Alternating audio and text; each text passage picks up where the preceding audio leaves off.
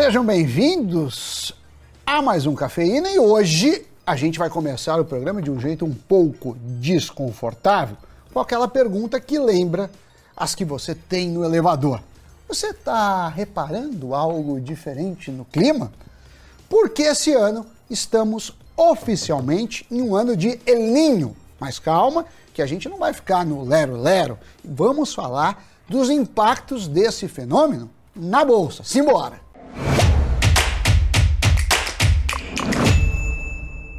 Fala pessoal, Sammy Boy, cafeína no ar. Na primeira semana de julho foi confirmado pela Organização das Nações Unidas que teremos em 2023 o El Ninho. Muita gente deve se lembrar por cima desse fenômeno, né? Mas a gente vai tentar refrescar a memória e explicar brevemente aqui. O El Ninho acontece aí em uma média de cada três ou quatro anos. Normalmente, um tipo de vento por essa época do ano costuma sair ali da costa do Chile, cruzando o Pacífico e chegando na Ásia e na Oceania. Esses ventos mexem é, nas águas e trazem a parte mais funda do oceano, que é a mais gelada, para a superfície. Em ano de El Ninho, esses ventos ficam mais fracos ou até mesmo mudam de direção, soprando para a América Latina e não para o Oceano Pacífico. A água então não fica gelada, ela fica quente. Muitas vezes as correntes de ar que saem do Chile e vão lá para o lado da Ásia vêm aqui para as nossas bandas, pegando Peru, Chile, Bolívia e depois chegando no Brasil. São correntes de ar quentes e úmidas que, obviamente, geram calor anormal e chuvas mais para o sul e sudeste do Brasil, além de seca no norte e nordeste. Vale mencionar que ninguém sabe explicar muito bem o que causa esse evento. E aí é claro que essas mudanças afetam a economia e o mundo dos investimentos. A gente está falando de mudanças climáticas e temos vários setores que dependem diretamente do clima para operar. Acho que o mais fácil de pensar e de conectar o assunto é a agropecuária, que pode se beneficiar das chuvas ou se prejudicar se elas forem em excesso, por exemplo. O Bank of America, indo nessa última linha, recomendou, por exemplo, a venda da SLC Agrícola e reduziu o preço-alvo de 56 para 41 reais. Segundo os analistas, a companhia deve sofrer porque as chuvas mais intensas vão beneficiar a produção de commodities como soja, milho e trigo. E aí, claro, os preços caem por conta do excesso de oferta e o faturamento vai junto. O Morgan Stanley e o Santander, por outro lado, enxergam que a empresa pode se beneficiar de uma maior produção, uma vez que nos Estados Unidos, outro grande produtor de commodities agrícolas, o clima está mais seco e mais quente. A combinação entre uma produção alta da SLC com uma menor oferta seria um combo perfeito. Bom, você viu que não é fácil falar sobre como o El Ninho muda a dinâmica da bolsa. Clima não é algo exatamente previsível. Você sabe que a previsão do tempo não acerta sempre. Enfim, a gente acaba ficando bastante no campo das suposições, né?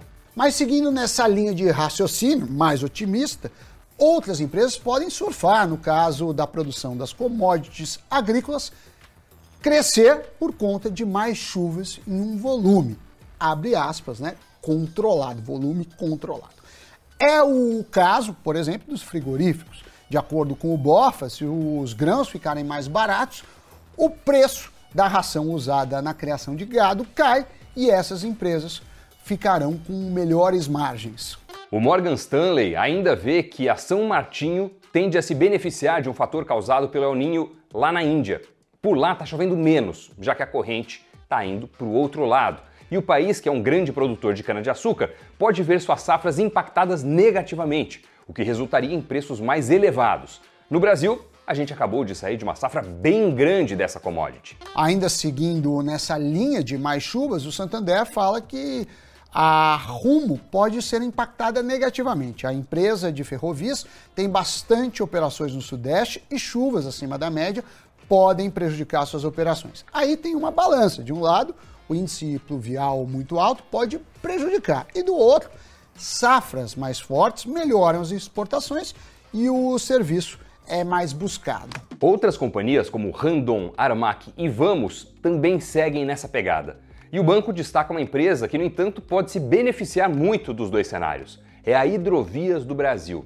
Chuvas tendem a aumentar a produtividade das fazendas, as colheitas e também enchem os rios, onde essa empresa atua.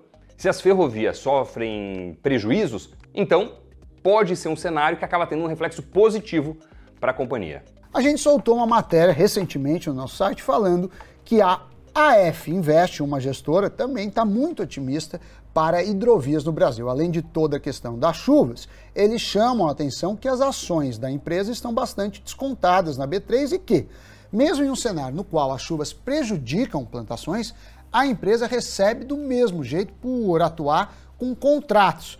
Vale, claro, dar uma lida no texto que traz muito mais informações. Agora a gente abre um parênteses indo nessa linha para considerar que um cenário não tão positivo é o de chuvas em excesso e secas exageradas. A Bloomberg, por exemplo, soltou um texto sinalizando que o Brasil pode sofrer com falta de água mais forte no norte e no nordeste, o que impactaria negativamente a SLC e outras companhias ligadas ao agronegócio, claro. O excesso de chuvas também pode influenciar a produção de grãos e prejudicar frigoríficos. Indo um pouco mais para o macro, se o El Ninho for muito forte no mundo, com outros países também sofrendo com excessos ou faltas, a inflação pode estourar e os juros ficarem em patamares elevados por mais tempo ou no pior cenário, subirem. Aí seria ruim para as bolsas como um todo. Claro que é um panorama mais exagerado, mas ainda assim vale monitorar. Agora, para fechar, coisas para a gente acompanhar na margem. Chuvas exageradas no Sudeste podem impactar construtoras que não conseguem levantar os prédios. Cury, Cirela, Ezetec, Iven e MRV são alguns dos nomes que estão no radar ali de analistas nessa frente, por atuarem nas regiões afetadas. Para Vale, uma seca no norte e nordeste pode ser algo benéfico para a empresa por conta de sua operação na região, principalmente em Carajás. Chuvas mais fortes no sudeste, no entanto, acabariam prejudicando a atividade das minas de Minas Gerais. Enfim, são muitos cenários que podem ser desenhados. Bom, acho que o que fica para a gente desse vídeo é que nós temos que monitorar a questão de perto, né? Nem só pelos investimentos, claro, mas pelo fenômeno natural que pode impactar a nossa vida diretamente. Claro que a gente aqui vai continuar de olho no tema e nos impactos na bolsa, que é o nosso trabalho. Acompanhe tudo isso aqui no nosso canal e também lá no site investnews.com.br, nosso portal. Já visitou? Tá cheio de notícias, de artigos, de conteúdo sobre negócios, finanças, investimentos, economia, enfim. E não acabou não. Pera aí. Temos agora o giro de notícias.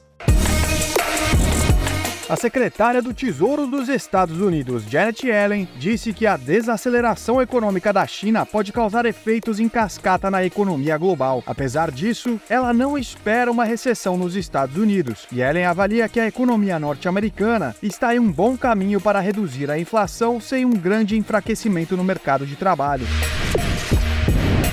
As exportações do agronegócio brasileiro somaram 82 bilhões e 800 milhões de dólares no primeiro semestre deste ano, um crescimento de 4,5% em comparação com os primeiros seis meses do ano passado. A receita gerada no período é recorde. O Ministério da Agricultura atribui o crescimento, sobretudo, à alta de 8% em volume nas exportações, que compensou a queda de 3,2% do índice de preços no primeiro semestre deste ano.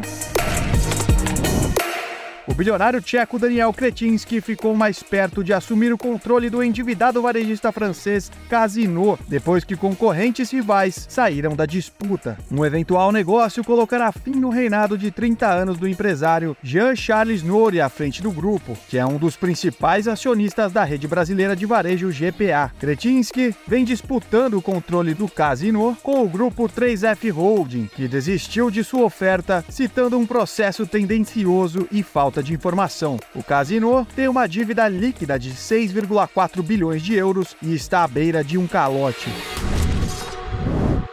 É isso aí, Sammy Boy falou tudo, pessoal. Muito obrigado pela companhia. Até o próximo Cafeína. Tchau. Valeu. Tchau, tchau.